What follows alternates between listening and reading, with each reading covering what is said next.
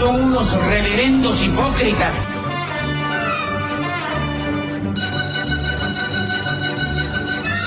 ¿Por qué no suben a la tribuna a responderme si son tan hombrecitos? Tú te puedes reír, tú puedes decir lo que tú quieras, pero tú mientes.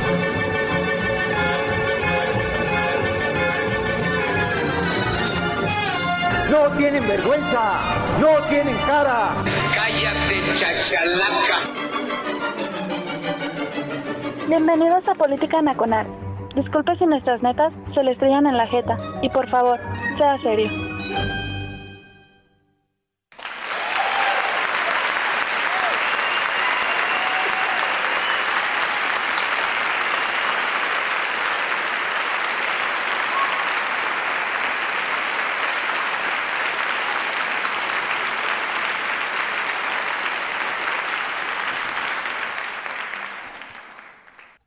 Hola jóvenes, ¿cómo están? Muy buenas noches, soy Oscar Chavida dando comienzo a Política Nacional en radioteteros.com, la casa de Política Nacional, gracias a todos aquellos que amablemente nos escuchan este viernes, que es viernes 10 de marzo. Este, gracias a la gente que también nos está escuchando vía Twitter, porque estamos, esperemos que ahora sí podamos sostener la este, emisión de Spaces correctamente. Ya está la fanaticada este, del programa ahí, en el TAC de la estación, los rudos del TAC. Gracias a todos ellos por enlazarse. Y gracias a la gente que amablemente está agradeciendo pues el hecho de que este el podcast ahora sí salga los lunes. No hemos fallado este año, ¿eh? Deben de aplaudir. Este le voy a pedir a, a mi invitada, ya está ahí, que por favor apague la emisión porque me estoy oyendo y mi voz es horripilante. ¿No? Entonces, como que estar oyendo a Chavira sí debe ser tortuoso. Yo no sé cómo chingados me han aguantado tantos años, chamacos. Pero se los agradezco enormemente. Eh, vamos a lo que venimos. Oiga, déjenme presentar rápido, rápidamente a la invitada. Es un honor verdaderamente tenerla, sobre todo en esta semana. Por fin vamos a romper el club de Toby en que hemos convertido a política nacional. Eh, no, déjenme decirle que no es culpa de la gente que viene aquí amablemente a, emitir su opinión en el micro, es culpa totalmente mía, que luego, este, pues mire, hago la lista de invitados y, y no checa, ¿no? Ella ya estuvo en política nacional hace un buen ratote, debo decir que su casa es pionera como fuente de emisión de política nacional. Su hijo, el más chico, ¿sí? Es el locutor involuntario que más tiempo tiene el aire aquí en política nacional. El muchacho no lo sabe, pero próximamente se lo vamos a decir. ¿sí? Eh, eh, estábamos haciendo política nacional, creo cuando todavía el muchacho andaba en el abdomen de su madre, ¿sí? Y luego lo escuchamos a cada rato en el trasfondo como lo escuchamos ahorita de la emisión. Me da muchísimo gusto tenerla aquí, Blanca Galloso. Blanca, amiga, querida, estimada, qué bueno que estás con nosotros. Muchas gracias, Oscar. Muchas Déjeme, gracias, Oscar. Buenas noches. Buenas noches. Déjeme decirle por qué invité a Blanca Galloso. Sí, a, hablar, generalmente le invito cuando tenemos temas de educación. Sí, ya hace mucho que había pensado hablar con Blanca Galloso sobre un tema educativo porque pues las cosas no están tan sencillas como, como quisiéramos, como, como, se, como se perfilan por arriba del agua que es de donde nosotros percibimos pues cómo va este, el curso escolar, ¿no? Blanca Galloso por muchos años fue la editora en jefe, o sea, la manda más, sí, de la sección de libros de texto de una de las editoriales más grandes de este país. Eh, ustedes, yo creo que la gran mayoría de ustedes tienen el diccionario que más se vende en este país, que tiene una marca francesa. Ah, pues ella era por muchos años, o fue por muchos años, la jefasa en Larus de que coordinaba la elaboración de los libros de texto para la educación básica. Estoy correcto, ¿verdad, Blanca? Muchas gracias, Oscar. Pues sí y no. A ver, dime. Este, de hecho, eh, muy pocas personas, o cada vez más supongo, saben que Larus, además de editar en México eh, diccionarios, también edita libros de texto para educación básica eh, y media. Y entonces, bueno, pues sí, yo era este, gerente editorial de esa sección de, libros de, de, libros escolares y para escolares para educación básica, que es preescolar, primaria y secundaria. Bien. ¿Y dónde no? Ah, ¿y dónde no? Porque la parte de los diccionarios, esa sí es otra historia. Ah, no, yo, claro. yo sé que yo, yo sé que tú no haces el diccionario, pero e, el Larus es el diccionario más vendido del país. Eso sí es cierto. Eso es correcto. No, quería mencionar la marca, pero pues ya la mencionamos, pues. Ahí Déjeme decirle una cosa. Por si usted no lo sabe, el año pasado, por ahí de marzo, abril, se escuchó el run run en el Twitter, ya sabe cómo somos los de Twitter, que escuchamos run run, que no hizo mucho, mucho, no levantó muchas olas, no, no se viralizó mucho, el hecho de un cambio de visión en los programas educativos.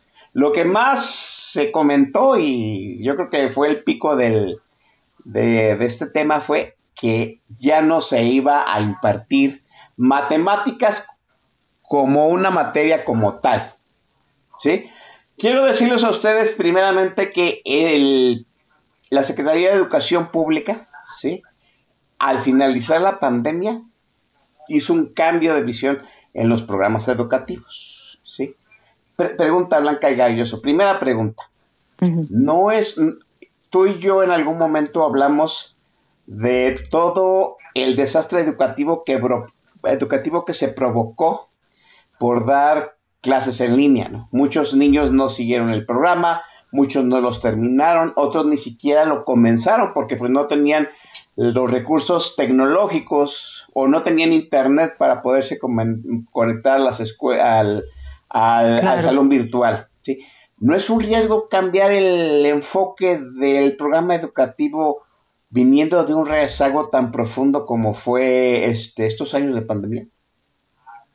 Pues mira, en términos eh, técnicos, si planteado así, por supuesto, porque no, eh, no partimos o hasta donde lo ha dado a conocer la autoridad, que es la propia Secretaría, no sabemos si hizo un diagnóstico amplio de estas condiciones, pues para determinar eh, si había suficientes pues puntos, ¿no? Asideros para emprender un programa, un cambio de programas, de planes y programas educativos de este calado. Sin embargo, una vez que empiezas a revisar eh, los programas y sobre todo a partir de lo que eh, han planteado hasta ahora eh, propiamente las autoridades, podríamos pensar que este tipo de programas que se están conociéndose cada vez más, tienden a, o a remediar lo que, eh, lo que se causó con la pandemia, sino a encontrar una manera de, eh, a partir de las condiciones que efectivamente existen, pues empezar a, a ver de dónde pueden recuperar la construcción de comunidades escolares. Es interesante porque uno pensaría que lo primero es eh, esto que estamos platicando, rescatar los aprendizajes, ¿no? El nivel educativo, el, eh, los niveles de logro, que es, digamos, el avance eh, en cuanto a lo que habíamos venido viendo en épocas anteriores, como de el nivel de avance en cuanto a grado de aprendizaje en asignaturas como, bueno, no asignaturas porque eso es distinto, eso es disciplinar, pero sí en áreas como lectura y matemáticas, ¿no? Que acabas de mencionar. Eso es lo primero que pensaríamos, pues eso es lo que urgiría. Sin embargo, pues al parecer el enfoque es otro y lo que se trata de hacer ahora es eh, ver de qué modo se logra en un segundo momento esa parte del logro de aprendizajes, pero a partir de la reconstrucción de comunidades escolares. Es decir, Oh. lo que ocurrió con la pandemia, que todos lo sabemos, así se denominó en su momento la emergencia de, eh, eh, ¿cómo le denominaban? Eh, COVID-19. obviamente es una emergencia, una emergencia sanitaria, pero Sanitaria, que implicaba distanciamiento social, no aislamiento, distanciamiento, ¿no? En el sentido de que, pues, evitar contagios, etcétera. Entonces, si partiéramos como de esa noción, de esa idea, pues lo que ocurrió es que propiamente las comunidades, tanto escolares como eh, de otro tipo de, eh, de organización social, pues se desarticulan, ¿no? No se desintegran, no se pierden, pero sí se desarticulan. Y en ese sentido, lo que ya eh, se propiamente se articulaba a partir de la escuela como eje, pues eh, se diluye o se va eh, debilitando, entre otras cosas, pues los aprendizajes, ¿no? Pero Sí. antes de llegar a ese punto, pues se desarticulan las relaciones, se desarticulan, eh, digamos, hábitos, ¿no? Que están asociados a la asistencia a un centro escolar, a la eh, convivencia que se da dentro de ellos y que también propiamente, pues es el marco en el que ocurre el aprendizaje. Entonces, eh, digamos, si lo quisiéramos ver como de eh, pensar en recuperar los aprendizajes tal como eran cuando donde los dejamos, pues sí efectivamente mm, podrían ser que no coincide propiamente con lo que uno esperaría, ¿no? Por ejemplo, uno pensaría, no, pues sí, donde nos quedamos, este, era a lo mejor en contenidos ya muy claros, muy estructurados a partir de un tipo de planes y programas de español, matemáticas, es decir, disciplinares, ¿no?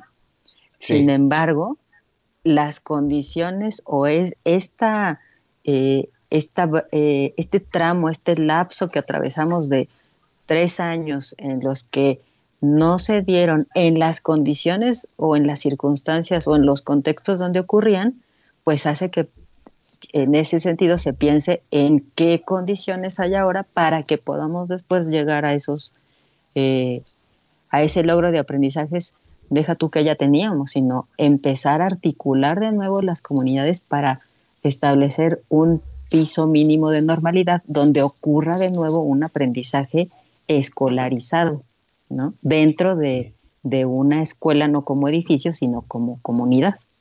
Correcto. ¿Podríamos decir que el gobierno está reponiendo en la marcha?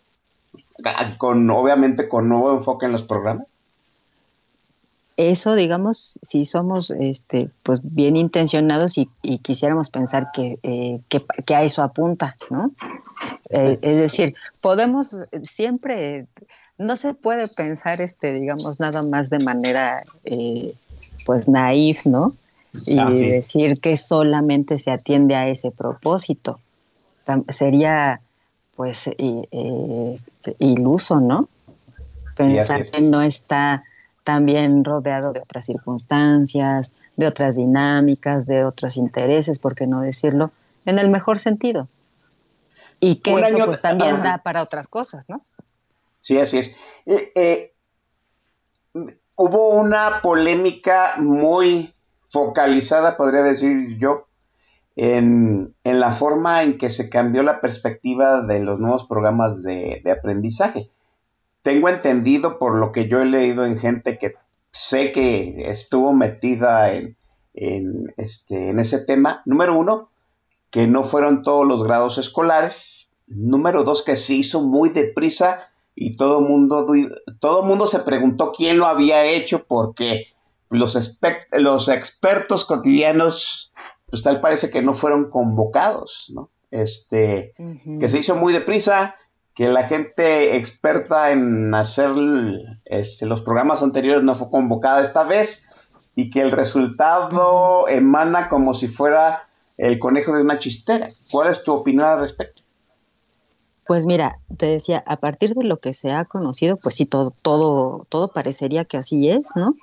Porque, por un lado, eh, hay una ya hay un aprendizaje, ya hay una habilidad eh, pues muy desarrollada en cuanto a desarrollo curricular de, años pasados, por, así, dicho así, de sexenios pasados, que pues no se recuperó por las razones institucionales que hayan sido, ¿no? Eh, en ese sentido, pues sí, uno pensaría, bueno, eh, podríamos preguntar qué personas participan en, la construcción de estos eh, planes y programas, que casi siempre son quienes aparecen en los documentos publicados no en el diario oficial, sino ya en sus versiones propiamente editoriales, ¿no? Eh, Correcto. De, todos los planes y programas, eh, además de que se publican en el, es paréntesis, además de que se publican en el diario oficial para su eh, aplicación y ejecución, casi siempre la propia secretaría pues edita materiales, libros donde se consigna lo mismo, porque son esos los que circulan de manera digital o impresa a las escuelas, a, los, a las secretarías de los estados y que a partir de eso pues se va eh, eh, divulgando, difundiendo eh, cuál es el eje, cuáles son los principios que se van a aplicar en las aulas, ¿no? Eso se hizo. ha ocurrido así, eso ha ocurrido, había ocurrido así siempre. Hasta ahora no, solamente han circulado versiones digitales del el plan de estudios y de eh, algunos materiales que complementan o que pues hasta ahora lo que podemos pensar es que presentan algunas herramientas para aplicarlos, pero propiamente los programas de estudio sintéticos, que es como se le llaman, es decir, los disciplinares, los que desglosan cómo, qué temas impartir en cada grado, esos pues no los hemos visto aún. Eh, ni, ni, los editores, ni, ah, ni, los eh, editores, ni los profesores. No, exactamente. Hay algunos circulando, eso sí, este, te mentiría si dijeras sí o no tajantemente, porque no porque no los haya visto, es, decir, no porque no existan, sino porque yo no los, no los he consultado, ¿no? Pero sé que hay, hay algunos que ya circulan, eh, aunque no estoy segura de que ya estén publicados en el diario oficial. Hasta donde tengo entendido, no están publicados en el diario oficial. Son solamente versiones eh, pues que entendemos que todavía se están trabajando. ¿no? Eh, o sea, versiones en revisión que aún no, no han sido oficialmente reconocidas. Exactamente. O reconocidas, pero que de todas maneras, pues la misma autoridad dice están en revisión. ¿no? Sí, claro. Ahora, Hay, un, aquí hay un primer ah. cambio importante ah, porque a ver, dime. en otras ocasiones los programas sintéticos, los disciplinares, precisamente atendían a esta eh, división, digamos, por asignaturas, ¿no? Estaba el plan, el plan de estudios, que es un documento general que da el contexto de qué es lo que se espera de los niveles de educación en este caso básica, y habrá otro para media superior. Es decir, eh, explican eh, cuáles son las características de las personas que ingresan en ese nivel educativo y cuáles son las características de eh, quienes egresan al cumplir ese nivel educativo. Por ejemplo, describe quien entra a la educación básica a la edad de tres años, que es la educación obligatoria de preescolar a eh, media superior, pero quien entra a los tres eh, y sale a los 15 aproximadamente del tercero de secundaria, ¿qué, eh, qué perfil va alcanzando al llegar a al concluir el preescolar, al concluir la primaria y al concluir la secundaria. Eso es lo que establece en general el plan de, un plan de estudios. Enseguida, los programas desglosan con qué conocimientos disciplinares, con qué actitudes, habilidades y valores eh, van a eh, pues adquirir en una formación escolarizada en cada fase de esos niveles, en cada fase de, bueno, preescolar, en cada fase de preescolar, en la fase preescolar, en la fase de, eh, primaria, en sus eh, tres fases que son primero y segundo, tercero y cuarto, quinto y sexto, y en la, en la parte de secundaria. Entonces, eso es lo que ya van detallando los programas eh, sintéticos a partir de eh, contenidos establecidos y que eh, pues está establecido así o había estado establecido así hasta ahora en, los programas disciplinares porque la Ley General de Educación establece que el Estado debe garantizar que todas las personas que asistan a la escuela en México adquieran un piso mínimo y el mismo para todos, ¿no?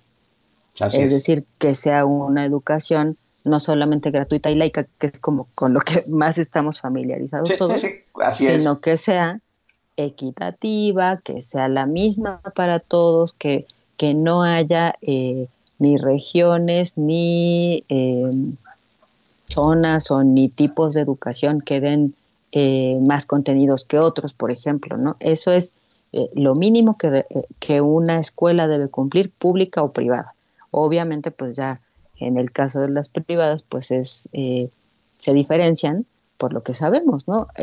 ahí sí entra una lógica de propiamente de mercado, e igual en el mejor sentido, en el que, pues bueno, se ofrece, además de lo básico, ¿qué más para completar una educación? Ya el cómo, pues es la parte donde, pues sí podríamos pensar, y, hay evidencias de eso que pues tiende a distorsionarse, ¿no? Sí, así es. Pregunta, eh, es, este cambio eh, se hizo desde el año pasado, ¿correcto? Ajá. Y un año después todavía no se conoce, pues, el, pues, este programa pormenorizado, ni por usted ni por los profesores. Así es.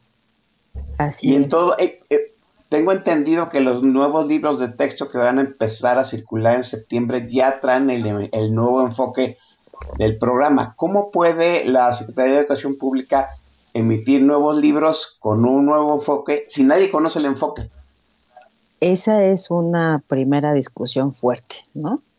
Em, tradicionalmente, digamos, desde el punto de vista técnico, tenemos que pensar, o, podríamos pensar que un libro de texto, un libro que está pensado para uso en aula, atiende o está pegado a un eh, plan de estudios, este marco general del que hablábamos, pero también a un programa eh, disciplinar sintético, es decir, sigue una, un orden, una lógica, sigue una secuencia que no establece el propio libro, sino un programa, en este caso oficial, institucional, ¿no?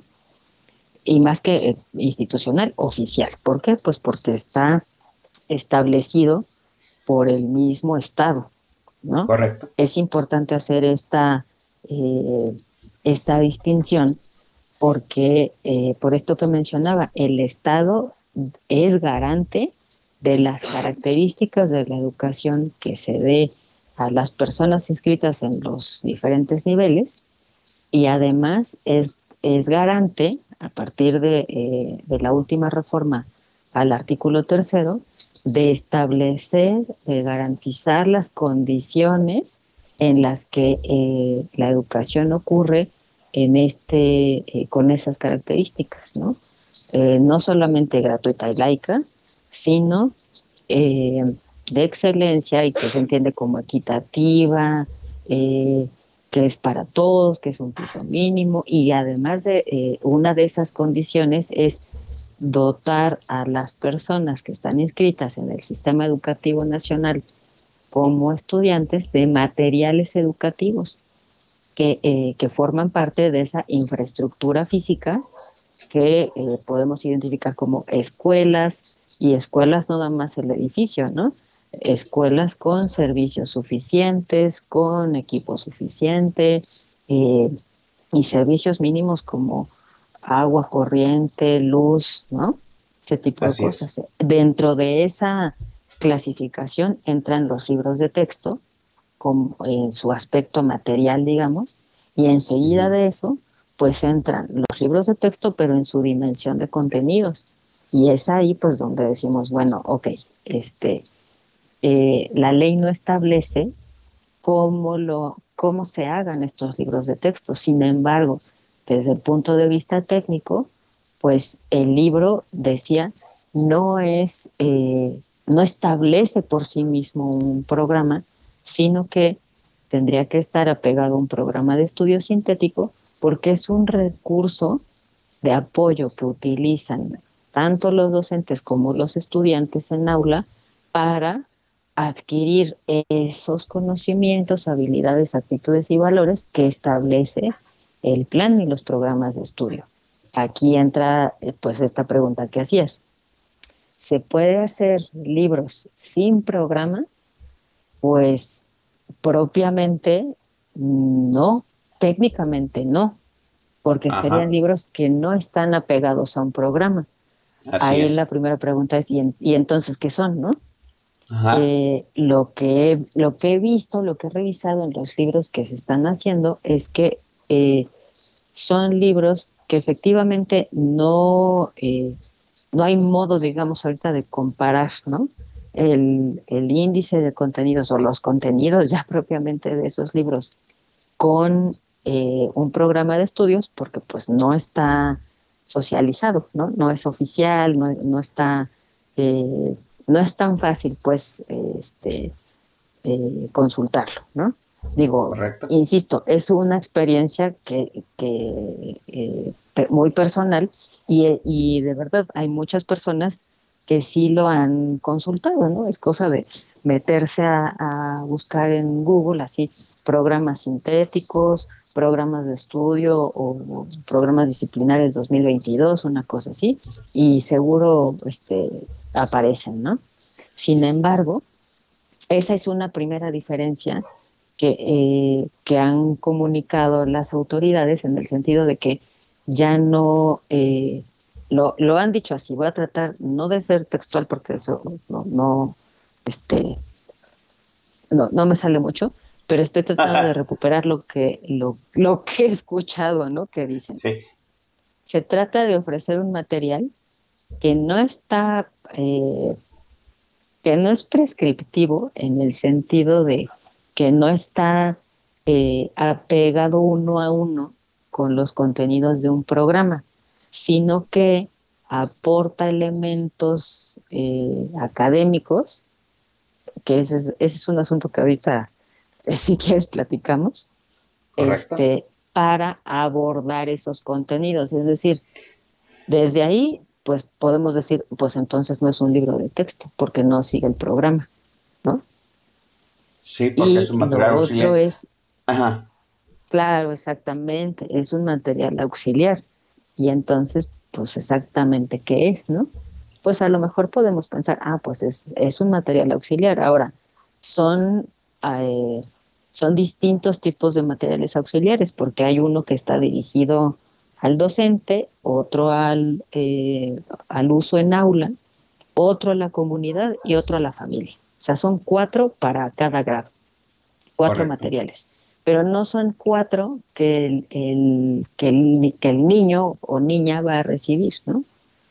Sino que son eh, cuatro materiales que se van a distribuir pues eh, efectivamente unos para estudiantes, unos para familias, unos para docentes y que bien a bien, pues el, quienes van a articular eso, pues siguen siendo las escuelas, ¿no? Así es. Eh, para ahora eh, hago también un paréntesis para decir, para las familias, yo como mamá, pues diría, híjole, y cuando me den el libro ese de familias, ¿qué voy a hacer con él, verdad? Es exactamente qué, qué se espera que se haga. Justo en esa etapa ah. de, sí, de ah, aterrizar qué se va a hacer con cada uno, están eh, los maestros en los consejos técnicos escolares que le quedan a este ciclo escolar. Así es. déjame hacerte una pregunta, ¿sí? En, Enfocada ahorita a ti como, como la parte editorial, ¿sí? ¿Habrá editoras que están haciendo, realizando ahorita libros de texto auxiliares en base al borrador que está circulando en redes? Sí debe haber. Eh, diré que sí porque aunque hace varios años que no estoy en la parte de la industria, sino en la parte pública, este, sé que sí, los están elaborando, pero no, no sé exactamente eh, con qué, ¿no? O, con qué objetivo claro. Ahora, como con la lógica de la industria, pues yo diría, es lícito hacerlos, porque pues si ese es tu, eh, pues ese es el propósito de, de, tu, de tu empresa, pues no puedes hacer otra cosa, ¿no? O sea, pues tienes que ofrecer algo que complemente, ¿no? Entonces, eh, debe, debe haber, sé que los están haciendo, pero no me, no lo sé porque no he platicado con, eh, con colegas al respecto. No sé todavía con qué ópticas los están abordando y que deben variar, ¿no? Este, pues al final de eso se trata, de que eh, cada editorial te ofrezca complementos pues desde su desde lo que considera eh, mejor para resolver la necesidad esta que se está creando de eh, tener auxiliares que complementen no solo los libros, sino que te ayuden a, eh, a, lograr los aprendizajes que estén establecidos en esos programas sintéticos. No deja de ser una apuesta, ¿no? Porque, porque al final... Exactamente. al final el, el, programa que va a aparecer en el diario oficial de la, de la federación, una vez que se decida la gente la SED, pues puede dejar fuera muchas apuestas, apuestas de algunos editoriales, ¿no? Claro, eh, ahorita, bueno, pues eh, entiendo, lo trato de pensarlo, como decías al principio, como si yo estuve, eh, para contestar esto, pues, ¿no? Como si yo estuviera del, otro lado o en, o en mi antiguo trabajo. Así es. Trato de pensarlo así, digo, pues es que no puedo eh, dejar de hacer algo, ¿no? Un producto o de pensar en un producto, diseñar y pensar y elaborar un producto que resuelva esta necesidad que hay, pues de, complemento, de, eh, de, hasta de guion si quieres, ¿no? En el entendido de que es una interpretación, ¿no? Eh, ya sea, y para, en este caso, pues para lo mismo, eh, primaria, preescolar, secundaria, y también hay un cambio eh, curricular en marcha en media superior, ¿no? Que ese es pues aparte, ¿no? Esa parte. Muy Entonces, no puedo dejar de ofrecer algo al respecto, y esa, en el entendido, como bien dices, de que es una apuesta, ¿no? No solo una apuesta este, eh, en cuanto a contenidos, sino pues obviamente la que pesa, que es una apuesta de inversión, que bueno, pues no sabes si, cómo va a funcionar, ¿no? Así es. Déjeme eh, pausar la charla aquí con Blanco Galloso, pues ya sabemos, número uno, pues que el gobierno está tratando de este, remediar el rezago del COVID en la marcha de un cambio de enfoque en los planes educativos, unos planes educativos que no han llegado a su borrador final para publicarlos en el diario oficial de la federación, pero que se supone que ya hay un proceso de un año y, en el que ni las editoriales ni los profesores pues todavía saben de qué se va a tratar, ¿no? Pero eh, es curioso cómo todavía no se sabe concretamente cómo va a estar el plan de estudios, pero ya genera, ya generó polémica dentro del gremio educativo, ¿no? Eh, Blanca Galloso, vuelvo a repetir, ya ha estado con nosotros en otras ocasiones, pero nunca le había tocado establecer el playlist, ¿no? Eran aquellos tiempos en que el chavía se hacía, este, abrazaba, abrazaba la tornamesa y, como niño que no presta la pelota, pues... Y ni quien lo soltara. y ni quién los va a altar, así es. Bueno, pues esta vez Blancayoso retorna y va a hacer uso de la tornavez. Adelante, Blanca, presenta la primera ronda. Ay, pues eh, la primera que eh, compartí para que la pusiéramos hoy es, ahora te digo, déjame buscar mi acordeón, pero es eh, Hasta la raíz de Natalia Lafourcade.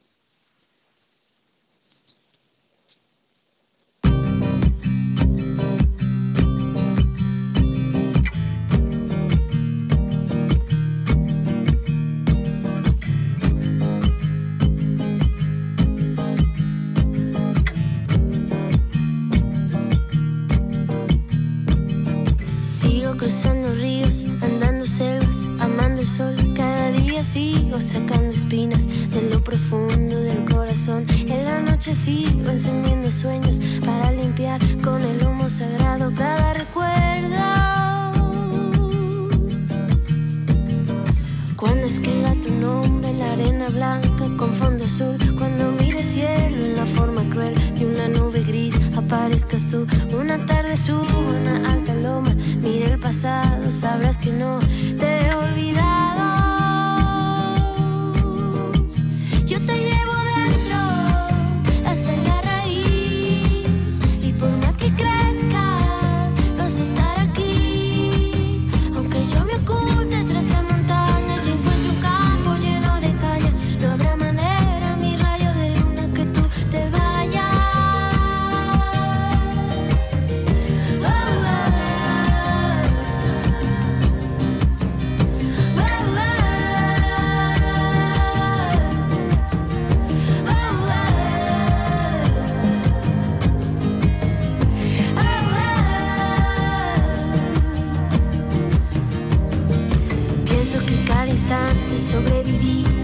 sobrevivido al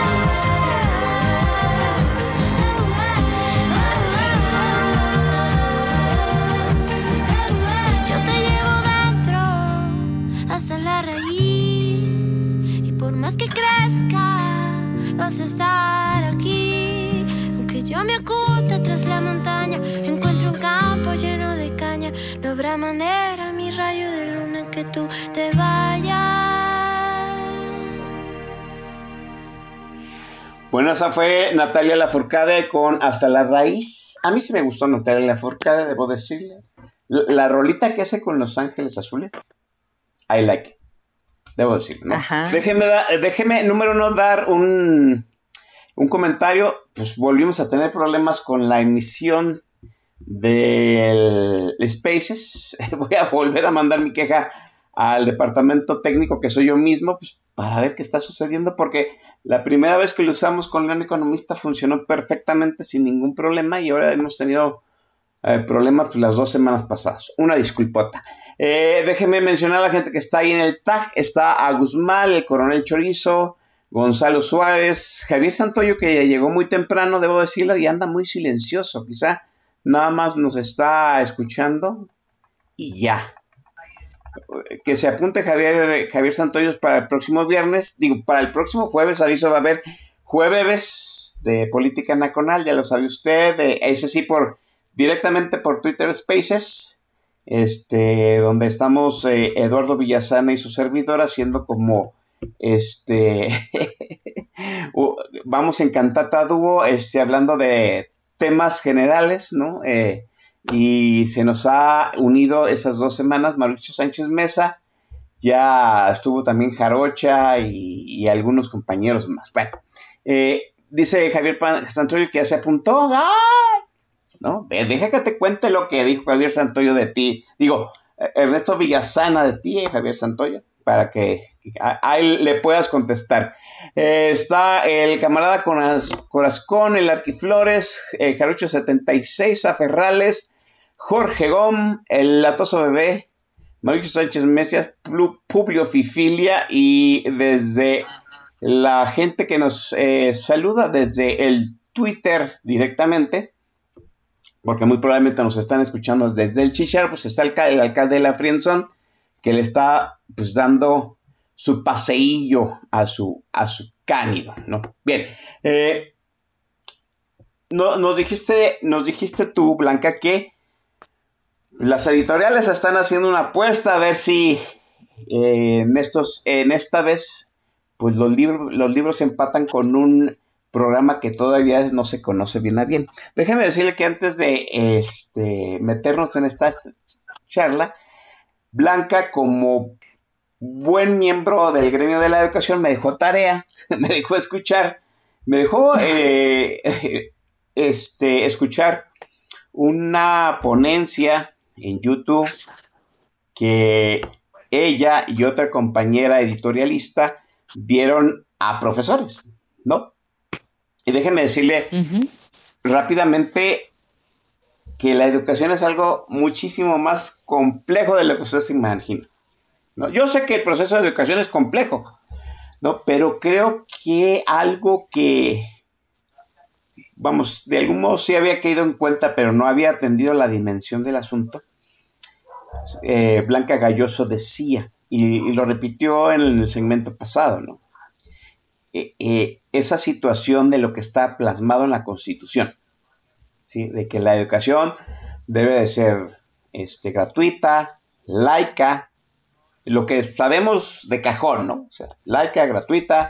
Este, número dos, que debe de ser equitativa, ¿sí? Que debe de ser impartida con valores, ¿sí? Que, Y que le dé un piso a todos los mexicanos, ¿sí? Eso, ¿sí? Eso, eso detona todos los programas educativos de este de los que está sostenido pues la formación de la gente de este país desde el primero de kinder hasta que usted egresa en la universidad pública, Y eso no es cosa fácil, porque todos los libros, todos los programas que se hacen, tienen que estar de alguna manera armonizados con esa idea constitucional que tenemos de educación. Si, un libro, en algún sentido, por, por, decirle algo, por decir un ejemplo, no sé, un libro que tenga un contenido diciendo eh, no sé, que la gente de cierta raza, de cierta clase es de es mejor que otra, pues es un libro que no está armonizado con los valores que quiere inculcarse desde la Constitución. Y, y, no, y quizá uno, sí, quizá a uno se le haga pues todo lo que está en la Constitución muy repetitivo, muy de, a ver, díganme lo que dice el artículo tercero de la Constitución. Yo creo que en algún momento los que tuvimos educación primaria lo tuvimos que repetir como si fuera una cantaleta de cajón. ¿sí? Pero poniéndose a pensar todo lo que proyecta la Constitución en materiales, en programas, la gente que se necesita para hacer todo eso, sí me parece una tarea titánica. Es una tarea muy compleja. Por eso me asombra mucho el hecho este, de que haya un cambio de enfoque del programa educativo desde el año pasado. O sea, ya vamos a cumplir un año con ese cambio y todavía la gente que va a manejar operativamente ese cambio, que son los profesores, ¿sí? Pues no lo sepan, ¿no? Porque obviamente tú hablas desde tu, vamos, desde, desde tu área, que es el campo editorial, pero pues supongo yo que los profesores también se están preguntando de qué va ese cambio, ¿no? Yo supongo que deberá de, yo supongo que deberán de haber esos viernes de los profesores se fueron a curso, ¿no? Pues precisamente para ver cuál es el nuevo enfoque. Blanca, tengo esta, Blanca, tengo esta pregunta para ti. Tú dijiste que el, gobierno está obligado, de alguna manera, a darle un enfoque a la educación en este país. Ese enfoque, debo, debo decirle, pues también trae un trazo de ideología este, del régimen en turno. O sea, tú y yo nos formamos a partir de los libros de texto donde el régimen de un partido único de alguna u, otra forma plasmaba su visión de la historia, sobre todo la visión de la historia. Digamos que en matemáticas, en ciencias naturales, química, física, geografía, quizá no había pues esta situación de ideología, pero por ejemplo en en ciencias sociales, sí, ¿no? O sea, para rápidamente, en, ocho, en, una semana vamos a estar festejando, festejándolo, entre comillas, el 18 de marzo, ¿no? O sea, yo me acuerdo que a mí me, de, así, cada 18 de marzo, los honores se dedicaban al general Azura Cárdenas, a la nacionalización de la industria petrolera, y cuando yo llegué a quinto y sexto, los muchachos de quinto y sexto hacían una exposición de maquetas de pozos petroleros. Esa es una, esa es una visión ideológica que nos inculcaron, Blanca, porque al fin y al cabo, pues nos dijeron que pues, el petróleo era de nosotros, era una visión muy nacionalista, el petróleo nos, nos iba a hacer independientes, bla, bla, bla. los, los planes que hay ahorita tienen ese tufo de ideología, de ideología? ¿Hay, ¿Hay algún temor que del 2018 hacia hoy, que ya casi va a terminar el sexenio, estamos hablando que estamos en el quinto año de gobierno, hay temor de que la ideología extrema de izquierda de este gobierno haya permeado ya los programas de estudio y los libros de texto de los niños. ¿Cuál es tu perspectiva de eso? Mira, es bien interesante porque eh, piensa un poco en, esta, en estos referentes que estableces, ¿no? Eh, uno, pues, cómo era antes, cómo, cómo ha ido evolucionando, cómo es ahora, la complejidad de la que hablas. Sí, perdóname que te puse a, que te puse tarea. Ah, no, no, no, yo encantado, eh, a, mí, me encantó, me, gustó mucho que me dejaras tarea. Y, y, es que justo esta parte de cómo acercarse al tema de la educación, pues requiere de muchos, eh, primero de, estar abierto, ¿no? Como a, aprender cosas, sobre todo a escuchar a diferentes actores del, proceso, ¿no? Del proceso eh, de, la, eh, de la educación, de cómo ocurre, de quienes intervienen, etcétera. Y pues también a darse cuenta de que no es vertical, ¿no? Esto que hace rato decíamos de, eh, de cómo eh, una manera de abordar la crisis ha sido fortalecer lo comunitario, es, es interesante. Lo que sí podríamos decir es, híjole, pues a lo mejor habría otras maneras de aterrizarlo, de ponerlo en operación, este, de involucrar a a quienes participan de él, pero bueno, pues esa es, esa es otra cosa, ¿no? Eh, pero efectivamente eh, hay un rasgo que no se puede eh, desprender al analizar los planes y programas y por supuesto los materiales que deriven de ellos, los libros, ¿no? Y eso pues desde prácticamente desde que nacieron, ¿no? desde que se concibe los libros de texto o incluso las antologías de lecturas que pues también forman parte de la historia moderna de la educación en nuestro país, no se puede concebir sin que estén eh, eh, apegados o sin que estén cerca de una ideología en particular, ¿no? Por ejemplo, cuando empieza el plan eh, este de Vasconcelos de llevar libros a muchas comunidades como fuera, ¿no? Con esta visión romántica de, ay, llenaba su cajuela de libros y se iba a los ranchos y a los pueblitos, pues no era nada más como por eh, que las personas leyeran, ¿no? Sí. Ni era nada más, eh, ni, eh, al principio, pues, o, o, más bien después de una primera este, apuesta o de una primera ocurrencia, ¿no? Pues ya no fue solamente el, ay, pues mira, tu traje a lo mejor, no sé, un libro de cuentos o una novela o Rudyard Kipling o qué sé yo, ¿no? Pues nada más porque qué buena onda, sino pues en el fondo ya se empezaba a ver que había un rasgo ideológico. ¿Cuál era en ese momento? Pues eh, la, uh, la famosa identidad nacional para hacer una unificación de la nación después sí. de un periodo largo de conflicto este, bélico, ¿no?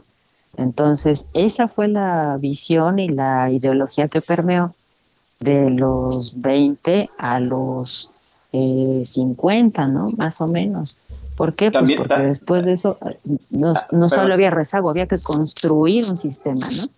Sí, ah, también, o sea, tú y yo también lo vivimos y es tema de polémica de siempre, ¿no? E, esa visión, visión vasconcelista separó héroes nacionales buenos de héroes nacionales malos, ¿no?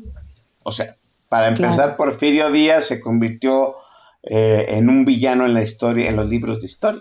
Benito Juárez siempre ha sido, yo creo que el máximo ídolo que estaba dentro de ese concepto nacionalista de Vasconcelos. Claro.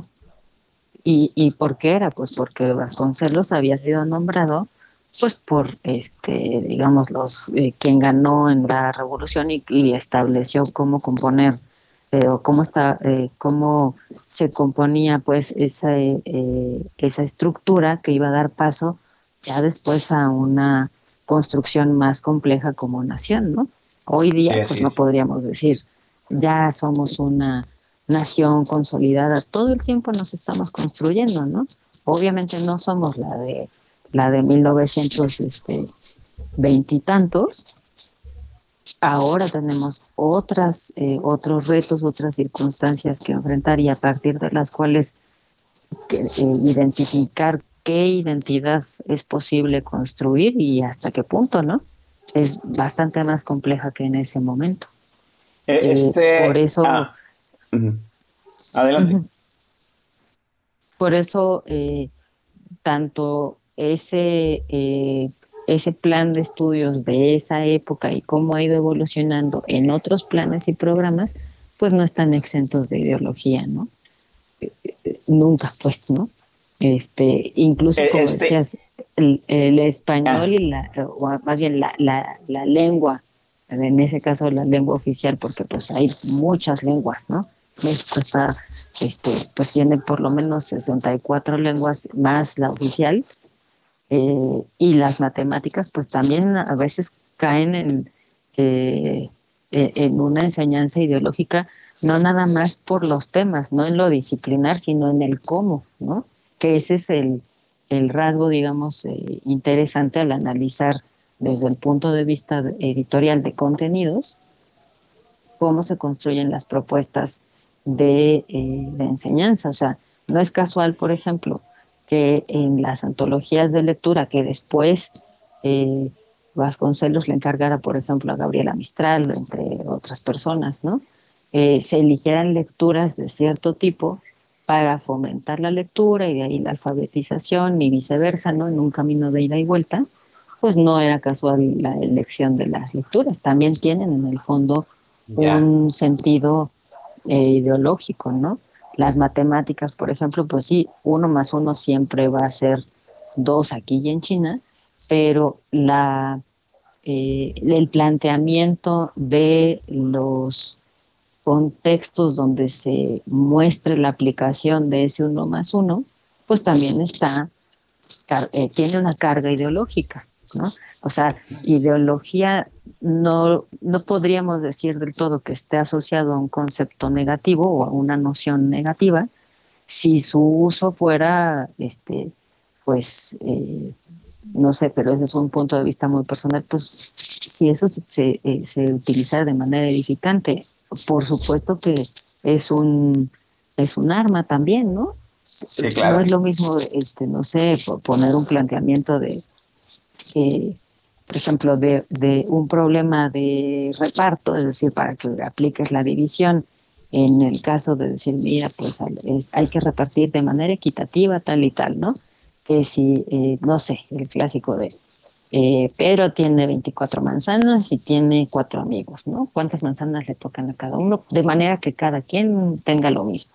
O este, Pedro tiene 24 manzanas, pero este, que ya sería elaborar mucho, ¿no? Este, y tiene cuatro amigos, pero dos de ellos no han comido en dos días, ¿no? Por ejemplo. ¿no? y los otros dos, o sea, dices, bueno, ahí puede ser que digas, bueno, pues es que ahí no nada más eh, estás viendo el, un reparto a secas, sino un reparto equitativo, pues le das eh, contexto al, al, a lo abstracto. Necesita más, ¿no? Sí, eh, sí. O, sea, eh, o, de plano la, el extremo de decir, Pedro tiene 24 manzanas porque sus papás son terratenientes, que pues no, ya, ahí ya perdimos, ¿no? Fíjate que, fíjate qué interesante lo que estás diciendo, ¿no? En algún momento, te digo, en las conversaciones informales que tuve, alguien me dijo, es que eliminaron las matemáticas como materia. Le dije, ok, ¿eliminaron las matemáticas o eliminaron las matemáticas como materia? Porque es una cosa muy diferente, ¿no? No, es que ahora la van a impartir dentro del resto de la enseñanza. Ah, le dije, le está, están viendo las matemáticas desde un enfoque utilitario. Cuando se necesite, se les enseña. Le digo, ah, pues a mí me parece mejor, ¿no? Que los niños estén aprendiendo matemáticas sin saber que son matemáticas, porque hay muchos niños que, hay mucha gente que escucha matemáticas y ya se bloqueó, no le gusta, no, le cae gordo el profesor, etcétera, etcétera, ¿no? Pero, y también tiene razón. interesante. Ah, dime. Ajá, sí. Es que esa es una parte, fíjate, los primeros, me acuerdo muy bien de las primeras notas periodísticas que salieron sobre los planes y programas, ¿no? El primer, la primera llamada de atención, este, en la opinión pública fue, desaparecen los grados escolares, ¿no? Ya no va a haber primero, segundo, tercero, cuarto, quinto y sexto. Ya van a ser fases, no sé qué, etcétera. Pues no, si hay grados escolares y si hay y, y se divide en fases, ¿no? ¿Por qué se dividen? Eh, eso no es nuevo. Ahora, eso de las fases o, etapas de aprendizaje eh, ya se aplicaba desde programas anteriores y está asociado al eh, grado de desarrollo cognitivo de los niños. No es lo mismo eh, lo que puede aprender un niño, no, es aprender nada más en el sentido de, lo que le vas vaciando, ¿no? Pues no, no, es una vasija ni es una esponja, aunque es una metáfora muy socorrida, ¿no? Sí, así es, lo que es capaz de comprender, de, eh, de estructurar y de aplicar es decir, es un sujeto activo. Entonces, pues no solo, eh, no solo eh, físicamente, ¿no? Eh, por su estatura, su fuerza, su alcance, podrá hacer cosas, sino que su cerebro pues tiene un grado de desarrollo que va avanzando mientras crece y bueno, pues esas son digamos como etapas de crecimiento que se van identificando hasta los tres años de eh, bueno, a los tres años es cuando entran, digamos, como a la escuela, ¿no? De tres a cinco, que es como la, el preescolar, ¿no? Inicial, eh, la etapa de, formación inicial y preescolar. Luego, eh, a los 6, de 6 a 7 que entra la primaria, o 6, 7 y 8, ¿no? Que es como el transcurso de primero y segundo. Luego de 8 a 10, que es tercero y cuarto, de 10 a 12, que es quinto y sexto. Esas son las fases, ¿no? Entonces, eh, digamos, lo hacen de esa manera para precisamente organizar los aprendizajes en esos rangos de desarrollo cognitivo. ¿No? Y que se identifican pues con grados de, con grados de enseñanza. En, en la charla que tuvimos, ya, que yo había terminado de ver esta conferencia que diste, este, llegué, llegué a entender, pues, yo, y te decía en, un, en, el, en el WhatsApp, que yo ya desconocía mi educación dentro del aula que ustedes estaban manifestando en esa conferencia. o sea, yo, les digo a ustedes, audiencia fácilmente, la audiencia que tiene, no sé, más de 30 años, es más, más de, de 25 en adelante. Si regresa a su aula de primaria, va a desconocer todo. Vamos, sí, va a haber un salón, va a haber un profesor, va a haber butacas, va a haber un pizarrón, sí, pero la forma, los modos, la estructura, yo creo que ya no nos reconoceríamos en, eso. Siento, Blanca, con la conversación que estoy teniendo contigo, siento que este, la educación ha evolucionado mucho en este país y los padres nos qued los padres o la gente mayor nos quedamos con una noción de educación arcaica que a la hora que se mueve algo que a nosotros nos que nosotros pensábamos que era pues, inamovible sentimos alarma no ah no va a haber no va a haber grados escolares no va a haber matemáticas como tal y yo digo pues ¿cómo qué? ¿Tú crees que tú crees que eso que, que el vamos, que todas estas cosas que han salido a la luz en los periódicos, en las, en las este, redes sociales, sea eso, que la gente desconoce en sí cómo ha evolucionado el salón de clases y la educación en su país. Sí, sí, creo. Creo que en buena medida es eso. Este, y ni modo, aquí sí me voy a ver, ya sabes cómo, ya estoy en la etapa tía, ya estoy en la fase señora. Sí. porque además lo, lo vivo con, mis hijos, ¿no? Digo, para contexto de, la, de quienes nos oyen, soy mamá de, este, pues de dos jovencitos, uno de 10, uno de 15, y pues mi vinculación con la, con la escuela, así en abstracto, pues no es nada más a partir de, este, de lo que hago, ¿no? De lo que hago profesionalmente, sino de cómo lo vivo con ellos, ¿no? Este, entonces, sí creo que nuestro desconocimiento, como dices, como de ese rango para de edad, de ese rango etario, este, creo que viene de, eh, de cómo nos hemos desvinculado de la relación con la escuela, ¿no? Con ese ente y de cómo conservamos nuestra propia eh, memoria a partir de las experiencias que tuvimos, ¿no? En diferentes eh, niveles De, nuestra formación, exactamente. Entonces, los, eh, los modelos educativos han cambiado, los enfoques han cambiado, los, eh, la formación misma de los maestros ha cambiado. no solo la forma pues, de calificar ha cambiado. Contextualmente, pues la escuela ha cambiado muchísimo y también se ha, se ha adaptado, es decir, en su organización, en, su, eh, en sus relaciones al interior, ¿no? De entre, entre docentes, entre directivos y docentes, entre docentes y estudiantes, y entre, entre docentes y familias, ¿no? Y el tema también es que, pues, muchas familias no se, no logran vincularse con las escuelas, ¿no? O sea, ahí sí, por ejemplo, yo te diría, pues sí, puede ser, sin atreverme a, categorizar, que muchas familias, pues, eh, sigan eh, teniendo su experiencia de, de, relación con la escuela como ellos la tuvieron, es decir, como nosotros como adultos la tuvimos cuando niños y jóvenes, o sea, a muchos de nosotros iban, nos dejaban en la escuela y se acabó, ¿no? nos echaban la pues, bendición y que les vaya bien. Pues sí, ¿no? Sobrevive. Y a muchos otros, pues nos acompañaron, se involucraron, pues estaban al tanto, ¿no? este, había escuelas que hacían eh, participar más a las familias, este, a querer o no, y pues bueno, tenían otro tipo de vinculación con, con la escuela como comunidad, ¿no?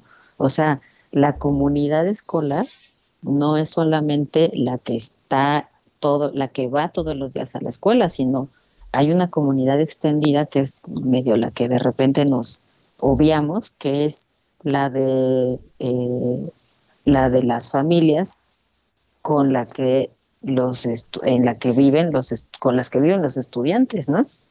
Una, una, una, Entonces, en ese sentido, ah, dime, dime, Te decía, en ese sentido, pues, pues justo esa, eh, esa combinación de, de memorias a partir de nuestras experiencias propias, de, eh, de, desvinculación ya después de un buen rato, y la verdad también hay que decirlo, de pues de una mala estrategia de comunicación de lo que de lo que sí está ocurriendo, porque hablamos mucho de lo que no, de lo que no es, pero si te das cuenta, pues no podemos hablar de lo que sí es, ¿no?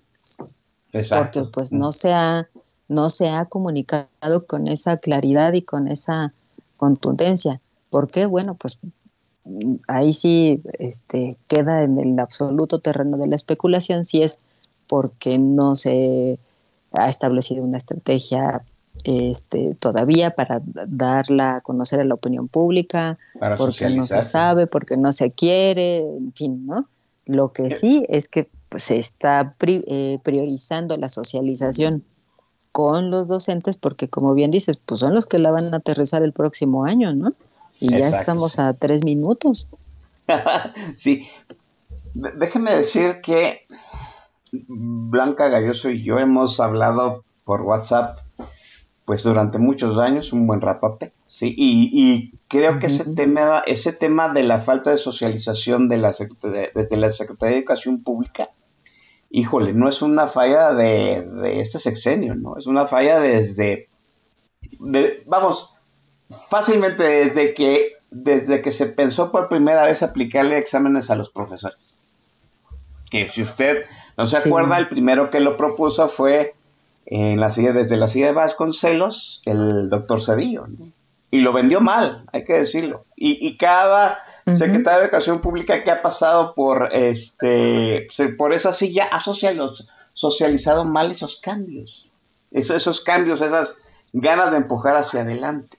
¿sí? Y yo creo que ahora esta situación de que ya van a desaparecer los grados escolares, pegamos el grito, ya no se van a dar matemáticas como materia en sí, pegamos el grito, ya no se va a calificar como antes se hacía los muchachos de aprobado, no aprobado con un número, pues es otra cosa donde pegamos más el grito y pues en realidad como tú dices no sabemos qué sí se está haciendo. Así en cortito, rápido, como, como un resumen. ¿Crees que este, estos cambios que se, estos cambios que se han hecho en este sexenio, desde el sexenio anterior, apunta a un gradualismo pensado? ¿Hay una estrategia a largo plazo pensada? ¿O, nada más está improvisando de acuerdo a lo que se va encontrando en el momento dentro de estas, este, estas estrategias de educación? Fíjate que en ese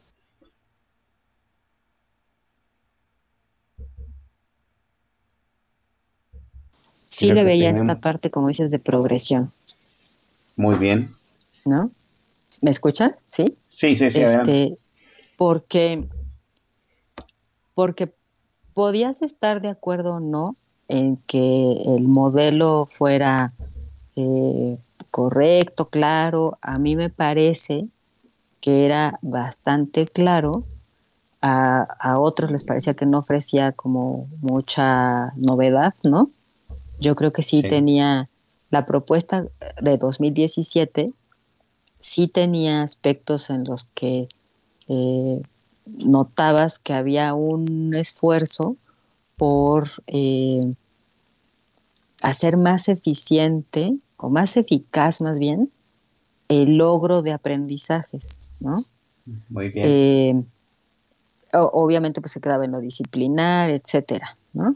Y pues claro, había grandes asignaturas que pues no se podían todavía tocar o, o mejorar o aterrizar porque los cambios de ese calado son, además de complejos, muy tardados en lo macro, ¿no?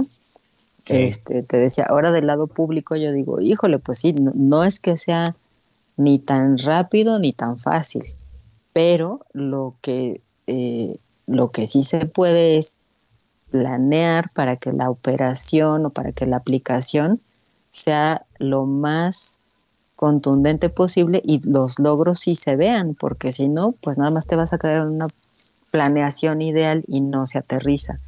Sin embargo, el cambio de sexenio y que pues eh, ahí sí todos sabemos, pues esos, esos planes de 17 se implementaron eh, dos, tres, hasta cuatro años, porque digamos se estiraron hasta 2021, este, pues medio en la estrategia de emergencia, ¿no?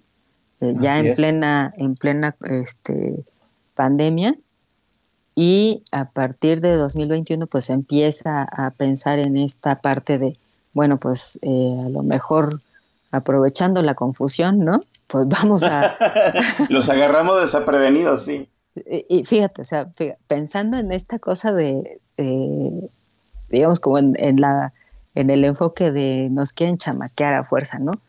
Vamos a, a, dar el beneficio de la duda de que, bueno, a lo mejor no era, ya, ya se venía este, desarrollando un cambio de planes y programas, ¿no? O sea, digo, esa es una de las cosas que como ahí sí como país pues debiéramos mejorar y por lo menos este, dejar que ciertos cambios de gran calado pues tengan su propia... Eh, que maduren. propio, su exacto, su propio tiempo de maduración, porque pues los primeros resultados no se ven en en dos años. Requieres por lo menos de tres a cinco para que eh, una generación completa pues le des ese seguimiento y además pues establecer condiciones propicias para eso. Si además de que se implementan a la mitad te llega una crisis sanitaria que pues es contextual, no había manera de que se vieran resultados contundentes, ¿no? Entonces... Y, el, y el gobierno dijo, pues ahorita que que no sabemos si funcionó o no, vamos a darle otro cambio. Claro, y además de todas maneras, eso, eso fue muy claro desde el principio, ¿no? Sí, el, claro, el gobierno en turno dijo, pues yo quiero otra cosa, ¿no? En educación. Y pues bueno, pues todos a temblar porque dijeron, híjole, pero pues si acaban de aprobar esto, porque no se va a implementar o cómo. Se implementó, pero sí al mismo tiempo se supone que se estaba desarrollando este, otra cosa. Eh, entiendo que pues la, eh, de nuevo la emergencia pues tal vez no dio chance de, eh, de madurarlo mucho o de arrastrar mucho el lápiz y entonces esto que tenemos ahora, si bien parece bien fundamentado, no parece, no digo que parezca porque lo cuestione, porque no tengo suficientes elementos para hacerlo, pero pues hasta ahorita al menos ciertos asideros parecen muy bien colocados y en términos que entienden muy bien los docentes y quienes diseñan este, curricularmente planes y programas, pues sí eh, eh, identifican puntos como eh, el aspecto filosófico, los enfoques, las metodologías de aplicación, es decir, sí tiene elementos que, te, que nos pueden hacer pensar eh, que, es un diseño aceptable. No digo que ideal, pero aceptable, ¿no? Va. Sin embargo, bueno, pues está, en está en veremos, ¿no? vamos. Sí, número uno está en veremos porque todavía no está bien definido. Claro. Y número dos porque se va, se va a tener que madurar y eso ya le va a tocar al, pues al siguiente sexenio, ¿no? Porque este ya casi se acaba. O sea, y ese es el tema también, ¿no? sí, porque o sea, vamos, eh, muy probablemente el anterior programa lo estuvieron diseñando todo el sexenio de Peña Nieto Bebé y lo publicaron hasta el 2017, donde dijeron, pues ya cuarto para las 12 el siguiente sexenio que lo madure. Claro. Eh, eh, lo cual nos trae a una gran un, una gran, un gran punto, ¿no? Si hay un cambio de régimen, sí, vamos a suponer que hay un cambio de régimen, pues ese plan de estudios muy probablemente no se vaya a dejar madurar, ¿verdad? Estamos reinventando la, educación cada sexenio. Eh, y ese es el gran tema, ¿no? O sea, si eh, lo que he escuchado contigo, este, con los invitados, con, en, en muchas mesas de análisis, ¿no? Si pensaras que esto es un gran laboratorio, uy, pues ah, se pueden hacer muchas cosas. El tema es que lo que está en juego son generaciones de personas, son millones de personas. Y en ese sentido, pues ese es, un, ese es el tamaño de la responsabilidad que hay en estar este, diseñando eh, curricularmente y materiales que en algún momento dado pues pueden no funcionar, ¿no? Sí, así es. Eh, déjeme dejar la charla aquí. Vamos a la siguiente rola del playlist de Blanca. Blanca. Nada más que recuérdame, porque acá no tengo ni. Ah, bueno, si quieres las menciono por ti. Eh, la que sigue es eh, Feeling Good de Nina Simone. Sí, que de Nina que era, una buena, que, era una buena opción, ¿no? Muy bien. Vamos a escucharla y volvemos. Birds flying high, you know how I feel. Sun in the sky, you know how I feel. Breeze drifting on by, you know how I feel. It's a new dawn, it's a new day. It's a new life for me, yeah. It's a new dawn, it's a new day. It's a new life for me. Woo, woo, woo and I'm feeling good.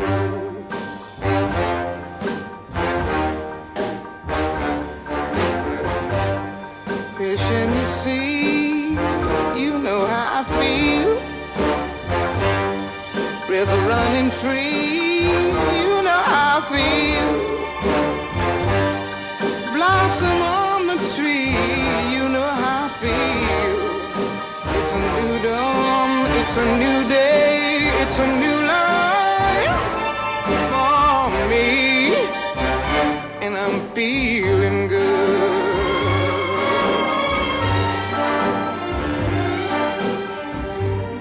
Dragonfly out in the sun, you know what I mean, don't you know? Butterflies all having fun, you know what I mean. Sleep in peace when day is done, that's what I mean. And this old world is a new world and a bold world for me.